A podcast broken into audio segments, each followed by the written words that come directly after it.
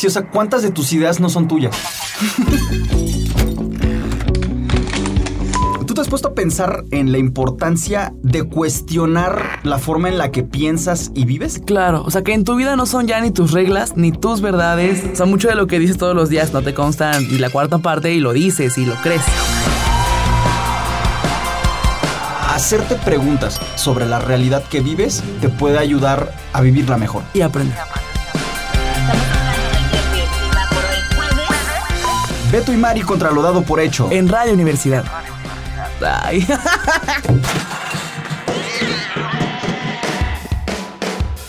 ...88.5 San Luis... 91.9 Matehuala. Advertencia. La microfonía del siguiente material muestra deficiencias técnicas que no reflejan el estándar de calidad de este proyecto. Atentamente Beto y Mari contra lo dado por hecho. Gracias por su comprensión. Hoy tenemos un programa sobre explotación sexual, trata, trata de mujeres, trata de niños, de niñas, eh, es, un, es un tema, la verdad, muy doloroso de tocarse, pero es que sí se tiene que hablar de esto. Eh, Mari Carmen, ¿quién nos acompaña hoy? Bueno, este jueves va a estar aquí con nosotros Nidia Morales, que es colaboradora de EduCIAC, Educación y Ciudadanía AC, eh, desde 2000. Dos, es una organización que tiene un programa eh, de, mujeres y una línea de acción dedicada a la incidencia en políticas públicas para erradicar la trata de mujeres con fines de explotación sexual desde un observatorio que es ciudadano denominado Cero Trata. Mil gracias por acompañarnos hoy, Nidia. Buena tarde a quienes nos escuchan y gracias también, Beto y Mari, por eh, sumar a la sociedad civil a estas discusiones. Gracias sobre todo a ti también, Nidia, por levantar la mano. Entonces, que sepan que tal como Nidia eh, cualquiera de ustedes que nos están escuchando en este momento, si tienen un tema que creen que merece, desde luego, ser cuestionado, reflexionado desde varios ángulos y consideran que este espacio puede servir, pónganse en contacto con nosotros. Tienen nuestras redes sociales, arroba contralodado por hecho en Instagram y en Facebook. También estamos en Twitter como arroba aquí Beto y Mari. Y pues si son banda que aparte nos conoce porque de pronto estamos muy cerquita los unos de los otros y tienen nuestro WhatsApp, con confianza mándennos ese WhatsApp y comenzamos a trabajar en el modelado de un tema que acabe tal como hoy en una provechosa discusión. Yo la verdad quiero también hacer un, comentario acerca de EduCiac, que la verdad me parece muy importante que, que Nidia eh, colabora con EduCiac y que hablar de educación y ciudadanía es importantísimo porque a veces uno cree que ya por tener una INE o un acta de nacimiento o una clave única de registro de población ya es ciudadano. Y probablemente sí, o sea, de, de, de jure, de oficialmente uno puede ser ciudadano, pero la ciudadanía se ejerce. La ciudadanía se ejerce y muchas veces no ejercemos todo nuestro papel como ciudadanos porque también desconocemos mucho acerca de lo que implica ser ciudadano. Y luego por no saber esto se nos agandallan, ahorita que es tiempo por ejemplo de campañas electorales, muchas de las cosas que se dicen, se prometen y se conversan en esos mítines que muy a menudo suceden sin la sana distancia, eh, son, son, son discursos que están muy apalancados en lo mucho que ignoramos sobre ser ciudadanos. Entonces yo por eso valoro mucho que existan esfuerzos como el que realiza EduCiac y me da mucho gusto que, Nidia sea una colaboradora ya de tanto tiempo con, con, este esfuerzo y entonces estamos aquí para hablar, pues primero que nada, si tuviéramos que comenzar por el principio acerca de qué es la trata con fines de explotación sexual. Ahí empezaría el diálogo de hoy, Nidia, y, y te lo preguntaría así, ¿qué es? La definición más recurrente deriva del protocolo de las Naciones Unidas para prevenir, reprimir y sancionar la trata de personas o protocolo de Palermo que se adoptó en el año 2000 eh, en Italia y eh, establece una definición desde el derecho internacional para entender qué es, ¿no? Es eh, la captación o el enganche, el transporte y traslado y la recepción de una mujer para su explotación sexual en la prostitución. Eso es, entendemos la prostitución pues en los distintos espacios donde se ejecuta en los medios digitales, en la calle, en los privados. Es decir, la trata implica tres elementos. La actividad, es decir, el momento eh, en el que se engancha a la persona, cómo se puede llevar de un lugar a otro dentro de nuestro territorio o fuera del país, de manera legal o ilegal, y eh, cuando la persona es eh, recibida para su explotación. El propósito en este caso, pues es la explotación sexual y los los medios son todas esas formas en las que se va viciando la voluntad de la persona que se asume, eh, en este caso por el tratante, como una víctima para que ceda desde el enganche hasta incluso la situación que la mantiene en la explotación. Ahí comenzamos, o sea, con mucha rapidez van saliendo cosas, ¿no? Yo me pongo a pensar que, por ejemplo, cuando hablamos de prostitución, generalmente nos imaginamos estos que llaman a veces eh, zonas de tolerancia, distritos rojos. Pero, por ejemplo, si hablamos de una zona de tolerancia, y, y, estamos hablando de tolerancia, pareciera que como sociedad hablamos de la prostitución, concretamente hablamos de la explotación sexual y del comercio sexual como si fuera una cosa inevitable. O sea, desde las políticas públicas pareciera que es un asunto de, híjole. Estaría padre que no hubiera necesidad de que eso existiera, pero existe y tenemos que garantizar que se haga de la manera más sanitaria posible y menos peligrosa posible. Como si no hubiera de otra. Como ya está ahí, ¿no? Y siempre ha sido así. Así es. Y en ese asunto, eh, o sea, ahí más que, más que pegarle yo un, con mi comentario alguna clase de sape a las autoridades, más bien nos pego a todos un poco un, un sape de autorreflexión, claro. porque de algún modo también es cierto que esos tráficos, explotaciones y comercios existen porque hay un montón de consumidores. Pienso yo que una de las principales formas de, mirar todo esto es la de preguntarnos por qué estamos consumiendo explotación sexual. ¿Por qué se nos está olvidando que del otro lado hay una persona que está sufriendo mucho? Y esa sería una, una pregunta que yo haría, que de hecho nos lleva como al, al siguiente punto, ¿no? ¿Por qué llamarle prostitución y no trabajo sexual? Sí, tiene que ver con esto que señalas, ¿no? De que pareciera que esos espacios están ahí desde hace mucho tiempo y que además con toda la dinámica de vida que tenemos, quienes nos están escuchando están haciendo mil y un cosas y pocas veces tenemos oportunidad de plantearnos por qué vivimos en la sociedad en la que vivimos, ¿no? Y eh, optamos por llamarlo prostitución en lugar de comercio sexual o trabajo sexual porque si lo hacemos, si le nombramos comercio o trabajo, corremos el riesgo de reafirmar que eso está ahí desde siempre, ¿no? Y de autoengañarnos como sociedad y de no develar la violencia que en esos lugares de prostitución pueden vivir las mujeres, ¿no? Es también incluso esta forma, las palabras importan, ¿no? Dirían claro. eh, muchas personas. Y al nombrarlos trabajo o comercio, hay una intención precisamente, como tú decías, de normalizar o de asumir que en este espacio las mujeres son trabajadoras, pero no es así cuando,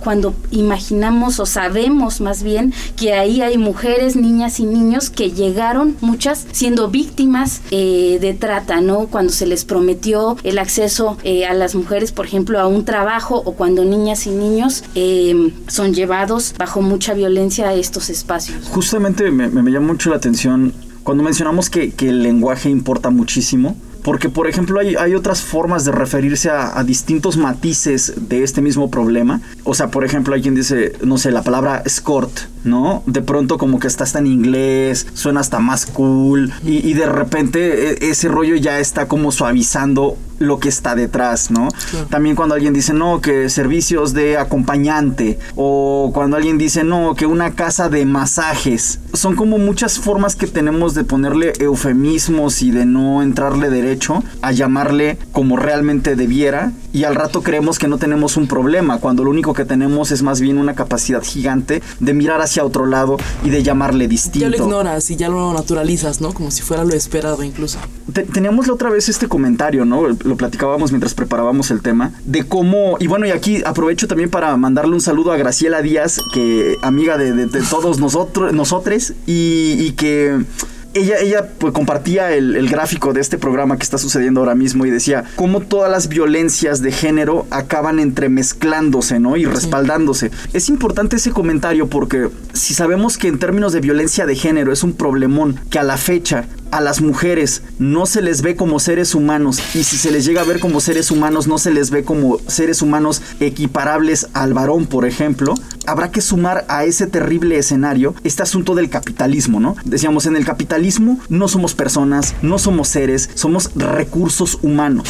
Si tú estás chambeando y vienes ahorita de la chamba, seguramente hay un departamento de recursos humanos. Entonces, si los humanos somos recursos, si se comercia con nosotros, si se nos explota así ya de entrada normalizado en este capitalismo que vivimos, imagínate si a eso le sumas toda la violencia estructural de género y después entonces comienzas a comprender cómo hay dos grandes escalones previos a ver como mercancía sexual a las mujeres, a las niñas y hasta a los niños también, desde luego, ¿no? Entonces, pienso yo que también ahí hay un clima que hay que tener en cuenta para comprender cómo es posible una barbaridad que tenemos tan normalizada. Y bueno, en ese sentido yo me quedo con dudas. Yo quería preguntarte, por ejemplo, si yo puedo identificar un caso, o si yo puedo identificar casos de trata, ¿qué es lo que puedo hacer yo? ¿Cómo lo puedo denunciar? Claro, em, en este caso, por ejemplo, es importante eh, asumir que las agencias del Ministerio Público tendrían que tomar la denuncia. Entendemos que por muchas situaciones las personas a veces tienen temor a las represalias o incluso que desconocen y en ese sentido por desconocer les cuesta explicar el contexto en el que una persona está siendo enganchada o explotada, pero saben que algo de esa vida eh, y del entorno en el que está no es eh, benéfico. Entonces, frente a esto, existe una fiscalía especializada para los delitos de violencia contra las mujeres y trata de personas. Es más conocido por sus siglas, FEBIMTRA, que es eh, una institución a nivel federal en donde se puede denunciar de manera anónima todo en, eh, durante todo el día, es decir, las 24 horas y durante todo el año, ¿no? Eh, se puede hacer por correo electrónico, por ejemplo, eh, escribiendo a febimtra.pgr.gov.mx, por ejemplo, o haciendo una llamada telefónica, el teléfono es 800 00 854 00. Si ustedes van al buscador en internet y ponen trata de personas gobierno federal, tendrá que aparecer esta página donde da información sobre qué hacer eh, en primera instancia, cómo llamar. Eh, cualquier persona puede hacer esta denuncia, si es testigo o si es víctima. Cualquier persona me refiero desde un niño o una niña, desde una persona adolescente o una joven, no importa la edad y es importante intentar describir los hechos, señalar si la persona que está siendo víctima de trata eh, conoce a quien la enganchó, la conocía o incluso a quien le está explotando y pues es importante también recordar como sociedad y por eso es importante la presencia de las comisiones de derechos humanos que si alguna autoridad no nos atiende frente a la denuncia podemos acudir también a las comisiones para que desde ahí se nos brinde atención. Qué padre que nos dices esto porque yo en algún momento tenía la impresión de que era más bien un departamento de delitos sexuales el que se encargaba y bueno, ahora saber que está específicamente uno diseñado para esto, pues es más útil. Claro, porque además el problema de trata de personas ha alcanzado cifras alarmantes, justo porque está afectando a muchas mujeres, niñas y niños principalmente. Se ha creado este organismo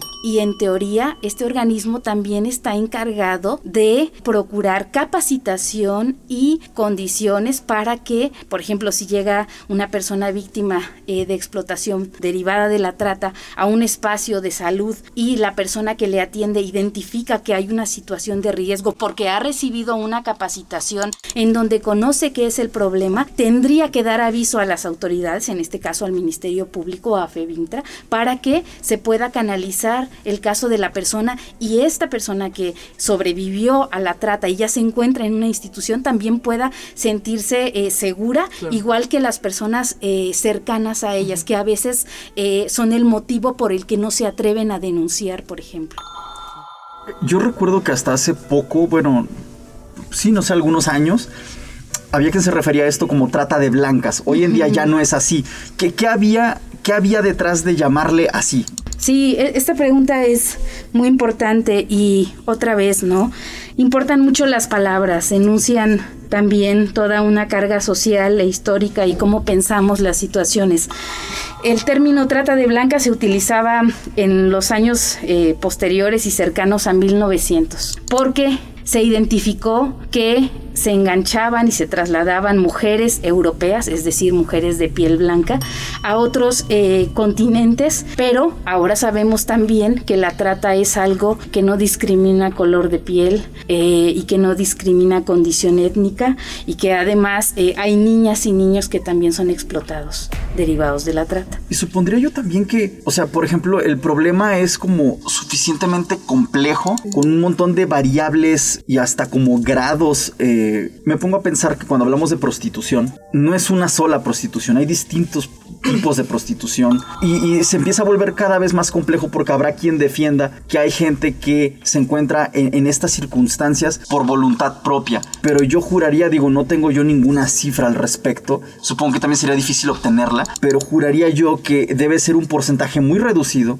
el de las personas que se prostituyen realmente como por gusto, o sea, creo que em, no podemos mirar así la totalidad de estos casos, ¿no? Además también hay otros, otros ¿cómo decirlo? Pues sí como explotación o por lo menos aprovechamiento sexual que no siempre tiene que ver con el tráfico de coitos, por así de llamarlo, que empiezan a ser la antesala. Por ejemplo, hay muchos casos de decanes que también eso tendríamos que preguntarnos qué onda, por qué, por qué usar edecanes, por qué utilizar el cuerpo de la mujer para vender productos. Están allí, no sé, con la marca que tú quieras en el supermercado, con sus licras ajustadas y no sé qué, y de pronto pareciera que hasta ahí llega, pero sí se ha sabido de que algunas agencias de decanes de pronto sí le pasan el catálogo a dos que tres personas que quieren un encuentro sexual con tal o cual edecán y la agencia sí es así como de, oye, mira, yo nada más te paso el recado, yo no te lo estoy pidiendo, pero una persona me pidió que te dijera. Pero en ese recadito ya, ya hay un fee, ya hay una comisión y muchas veces una chamba que empezó siendo una cosa aparentemente más inofensiva acaba en un asunto de que ya te secuestraron o de repente ya no te vio tu familia. Entonces no tiene que empezar siendo el infierno para que poco a poco se convierta en eso. No sé qué opinan. Claro, en teoría nunca eh, comienza siendo un infierno. Por eso el término o la definición de la trata involucra este eh, elemento que son los medios, es decir, las formas bajo las cuales se engancha una persona. Por eso también hablamos de un enganche, porque es una forma de ir facilitando para que la persona que va a ser víctima de trata ceda su voluntad, ¿no? Es decir, estas formas de enganche son variadas y son cambiantes. Eh, se identifica una forma de enganche, pero ya hay cinco más. El que, por ejemplo, se ofrezcan empleos desde las redes sociales o, por ejemplo, que existan fraudes, engaños, eh, que se aproveche la situación de vulneración de una persona. Todas las personas podemos enfrentar una situación de vulneración, sobre todo en este contexto de pandemia y sus efectos.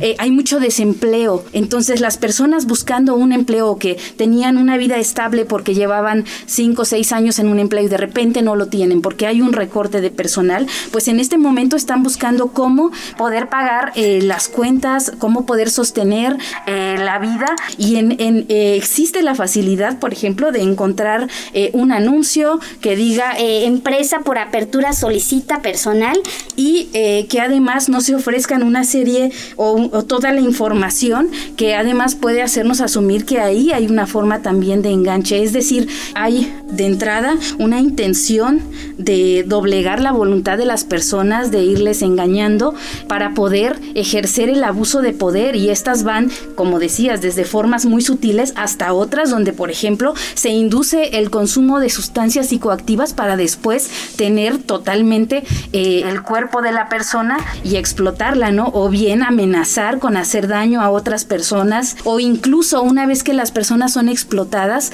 hacerlas sentir culpables por la situación de explotación que están viviendo o reiterar estas ideas de que la familia les o la comunidad o la sociedad misma les vamos a rechazar cuando nos enteremos que en lugar de trabajar en tal lugar, pues están viviendo en un contexto de explotación, pero que lo más evidente es encontrarles en un espacio en donde están ejerciendo la prostitución. Vamos a platicar de esto regresando del corte. Beto y Mari contra lo dado por hecho. En Radio Universidad. Continuamos. Yo quiero aprovechar para mandarle un abrazo gigante a toda tu comunidad, eh, Nidia. Vemos por acá participando y compartiendo eh, a Yolanda.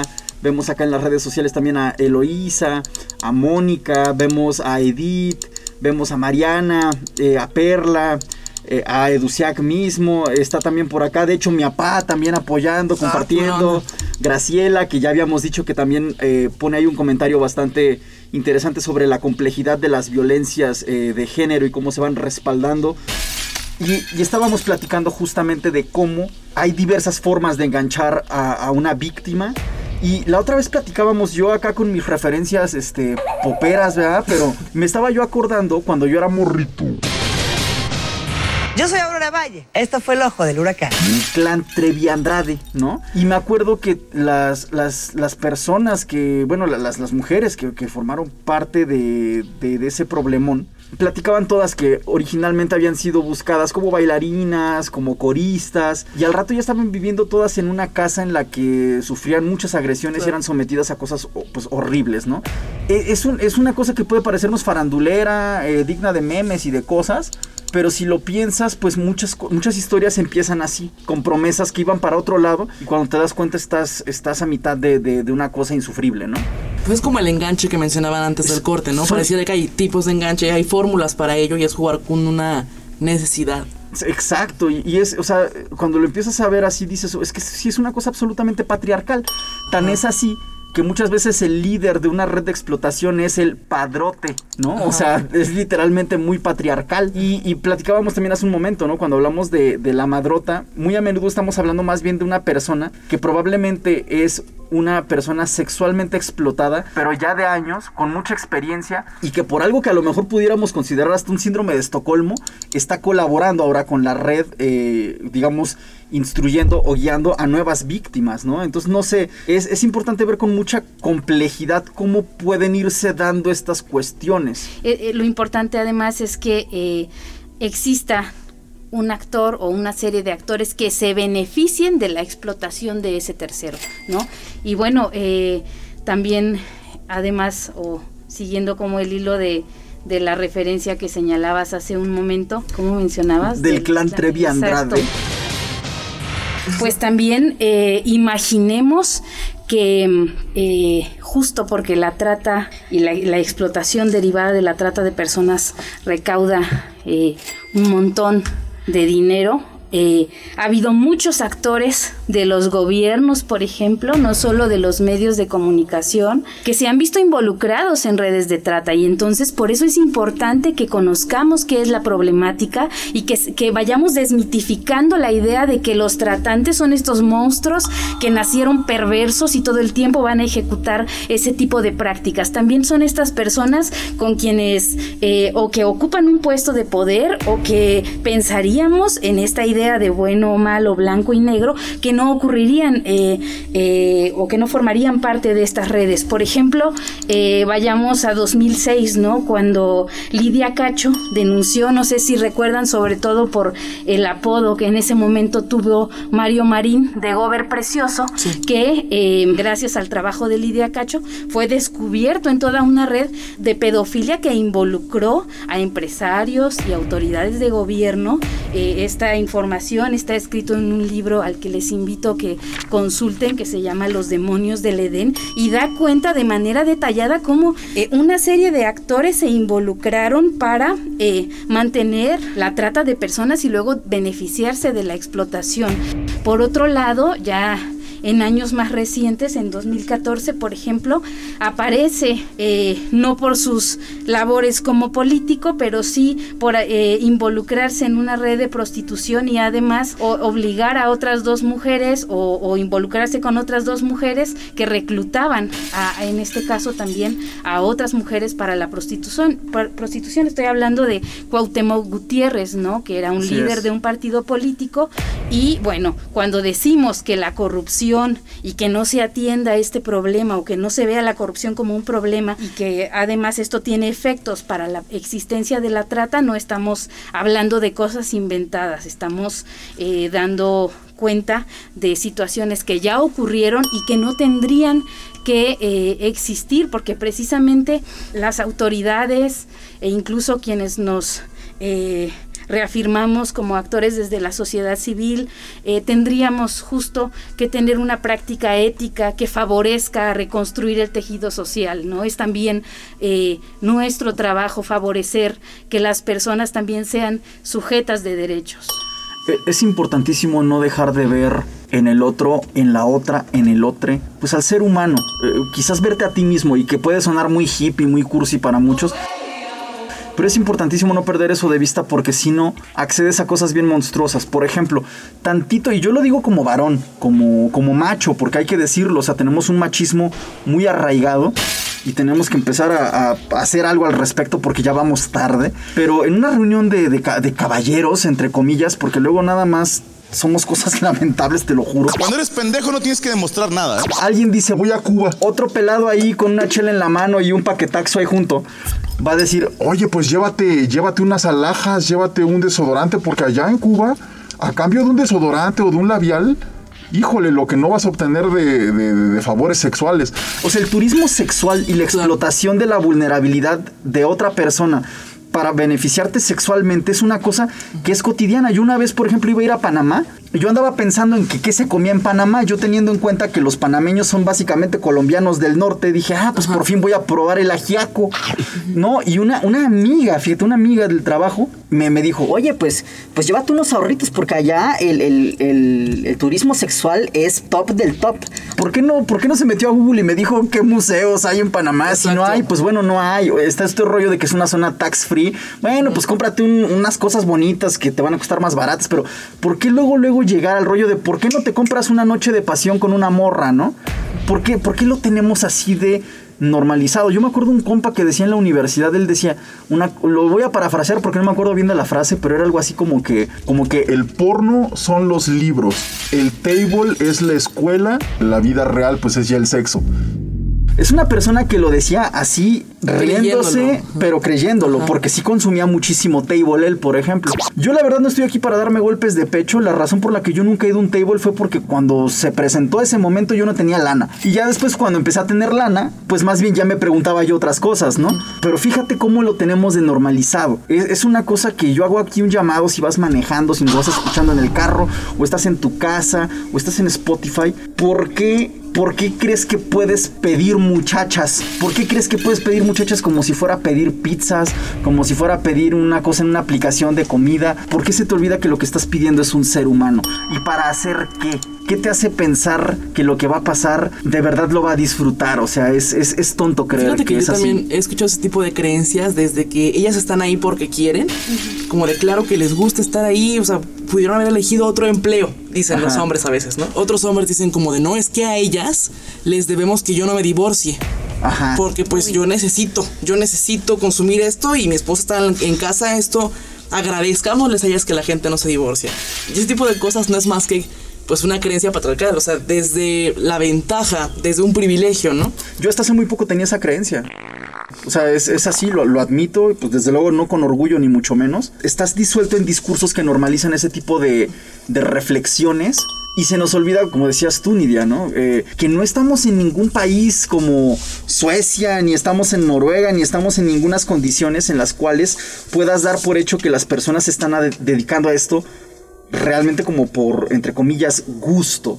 Eh, La explotación sexual en, en América Latina tiene sus propias condiciones, ¿no? Claro, y retomando lo que señalabas, la prostitución también se ha adaptado a los tiempos, ¿no? En 1950 se hablaba de que los hombres acudían a los burdeles, ¿no? Ahora acuden a los table dance, pero también están acudiendo a todos esos espacios en la red que venden pornografía y que además dificulta la posibilidad de que ahí veamos cómo es que esas personas están eh, ejecutando la prostitución. No sabemos qué condiciones tienen.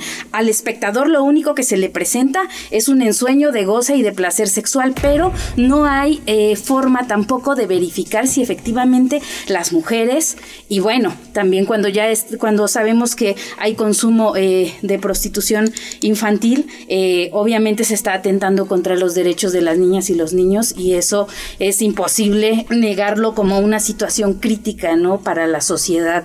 También quisiera recuperar esto que Mari señalaba, ¿no? O sea, no vayamos tan lejos, pasa en la ciudad y no pensemos en Cuba, no pensemos en Tlaxcala, no pensemos en las partes eh, de la frontera del país, pensemos en nuestra ciudad y cómo aquí también puede estar ocurriendo el mismo problema. Resulta que México, en comparación con Cuba o con el eh, país que acabas de señalar, Beto, ocupa el segundo lugar en turismo infantil y tiene relación con la trata, ¿no? Y además se sabe que se produce, la policía cibernética ha identificado que la cantidad de contenido pornográfico con niños, niñas y mujeres sale de nuestro país, ¿no? Entonces, esta es una realidad que debemos asumir, que debemos aprender a mirar, es el reto de nuestra generación, ¿eh? hacer caso omiso a ese asunto de que eh, las mujeres están ahí porque quieren, no comprarnos estas ideas sin antes informarnos o considerar todas las aristas del problema.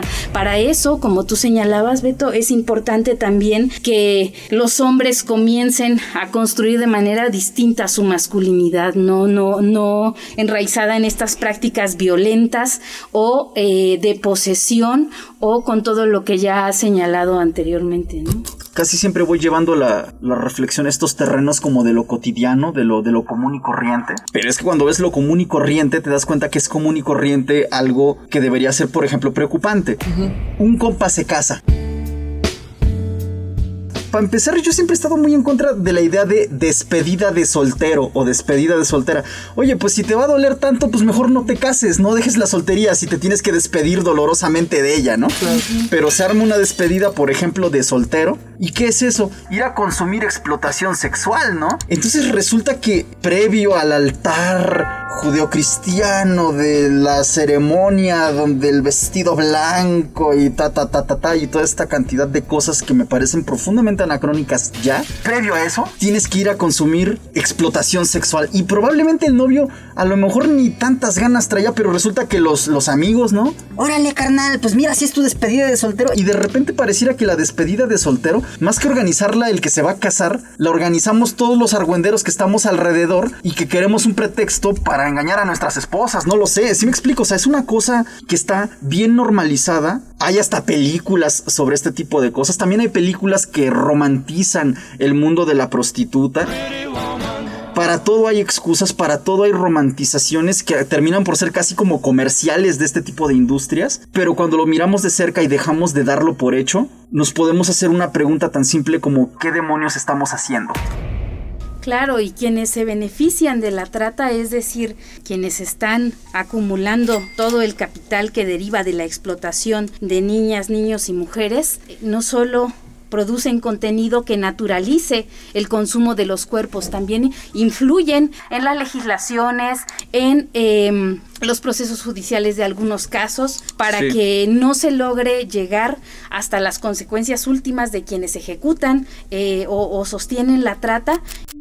Valentina es un hombre de resguardo. Su testimonio ya se había dado a conocer, pero ahora decidió hablar públicamente sobre los hechos que denunció en mayo de 2014 ante el aceido y que asegura ocurrieron en 2011 cuando llegó a pedir trabajo a oficinas del PRI. Entonces Gutiérrez de la Torre, exdirigente del PRI capitalino, era diputado federal. Asegura ser una de las víctimas de Cuauhtémoc Gutiérrez, quien fue exonerado por la Procuraduría Capitalina, quien fue exonerado por la Procuraduría Capitalina, quien fue exonerado por la Procuraduría Capitalina, quien fue exonerado por la Procuraduría Capitalina la trata se está colocando por encima de otros delitos porque en comparación con esos otros, eh, por ejemplo, eh, la venta ilegal de armas, de drogas, se intercambian una vez una persona recibe las armas, otra persona otorga el capital, ¿no?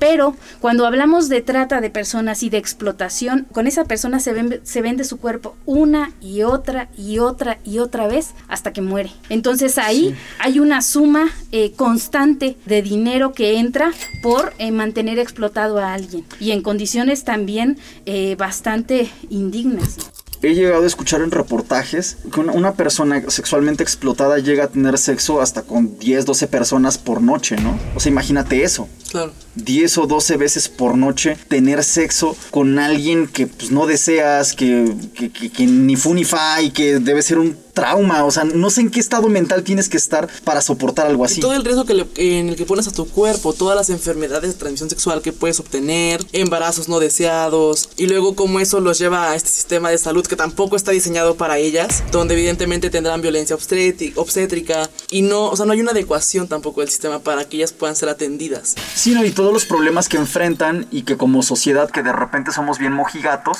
empezamos con este asunto de, no, pero es que ella se lo buscó.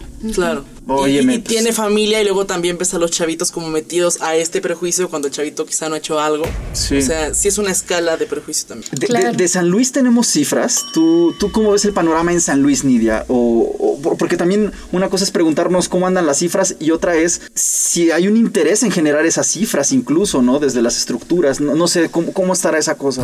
Hasta 2020, la Fiscalía General del Estado reportó tres carpetas de investigación por el delito y derivadas de cinco denuncias, ¿no? Y esta situación de números tan bajos no es eh, exclusiva de nuestro estado.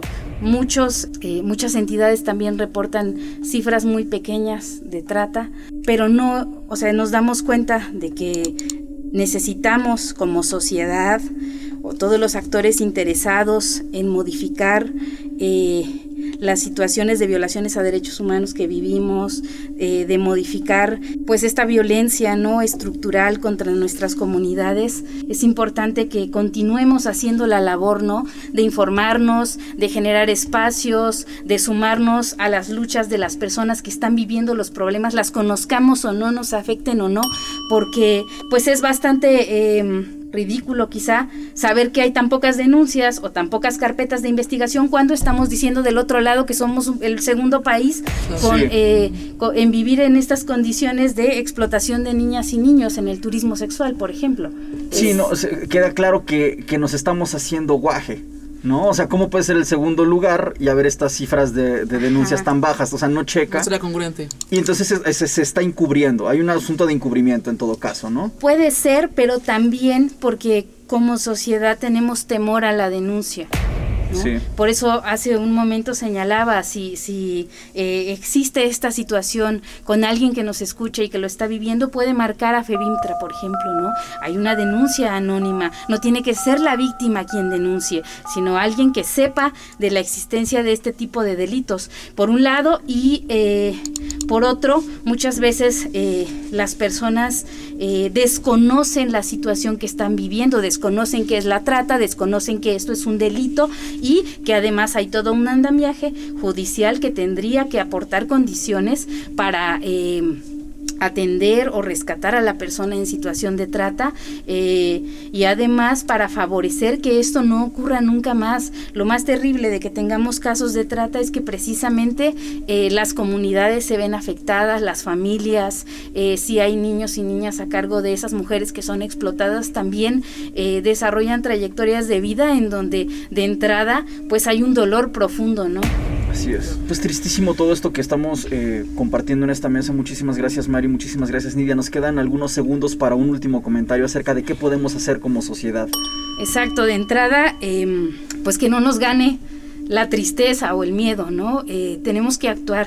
Eh, es importante, por ejemplo, que eh, si las instituciones no lo hacen, nosotros como comunidad, como grupo de vecinos, como el grupo de chat de seguridad de la cuadra, eh, busquemos que alguna autoridad vaya y nos informe sobre el tema si vemos que hay una situación que está haciéndonos pensar que hay ahí un asunto de enganche. Y por otro lado también, eh, pues es importante que esta legislación, tenemos una en nuestro estado, eh, se desarrolló en, 2000, en 2012, se reformó en 2018, que de verdad vigilemos que se ejecute como tal, que se materialice para que las personas puedan gozar eh, de, del acceso a los servicios públicos, que puedan eh, ir y presentar una denuncia y además no tener temor a que eh, sus casos eh, incurran en actos o sean desviados por la corrupción, ¿no?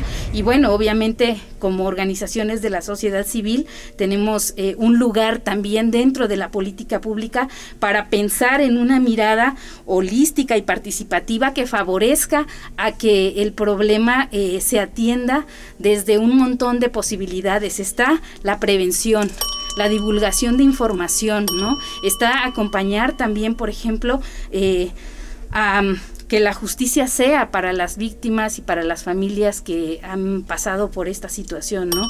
Creo que eh, con todo y lo que podamos vivir es importante generar comunidad, solo ser un grupo amplio denunciando que estas cosas no ocurran, nos va a permitir también encontrar alternativas y que además los beneficios no ocurran en nuestras familias o en nuestras comunidades o en nuestro país. Te agradezco muchísimo, Nidia todos estos comentarios. Me, encanta que esto va a estar en Spotify para volverlo a escuchar, para profundizar y que sepas que es tu casa, Nidia. Cuando gustes podemos hacer un, un segundo capítulo de esto que es amplísimo. Y es tu casa y también Educiac, que sepan que este espacio está abierto para dejar de ver como normal lo que no tiene por qué ser visto así de dado por hecho. Muchísimas gracias. Vámonos con Artista del Mes.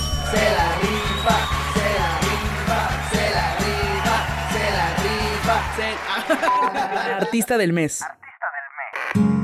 ¿Qué onda banda? Les habla Isabel Prado y esta canción que van a escuchar ahora se llama Hoy Somos Distantes. Una canción que empezó como funk rock, pero al final decidí dejarla como acústica. Espero la disfruten.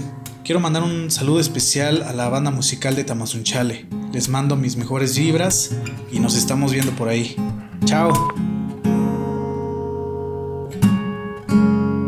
Ya visto antes, lujo de amantes, sí.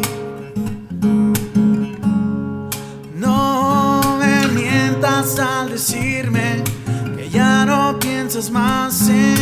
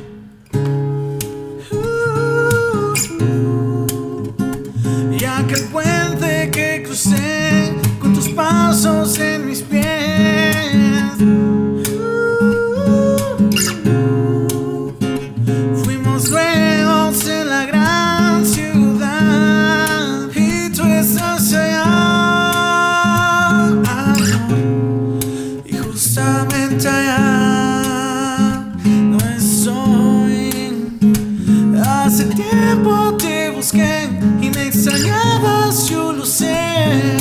Pero sigo diciendo desde aquí, ya no estás, ya no estás.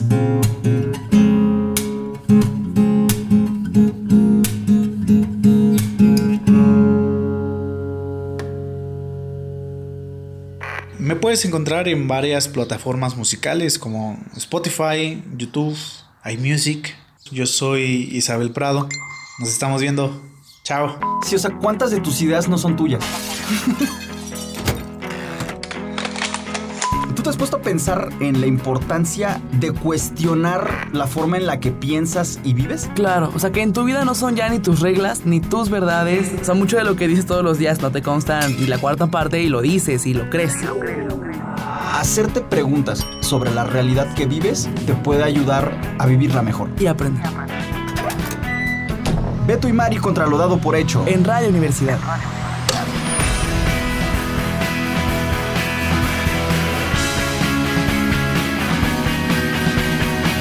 ¿88.5 San Luis? 91.9 Matehuala.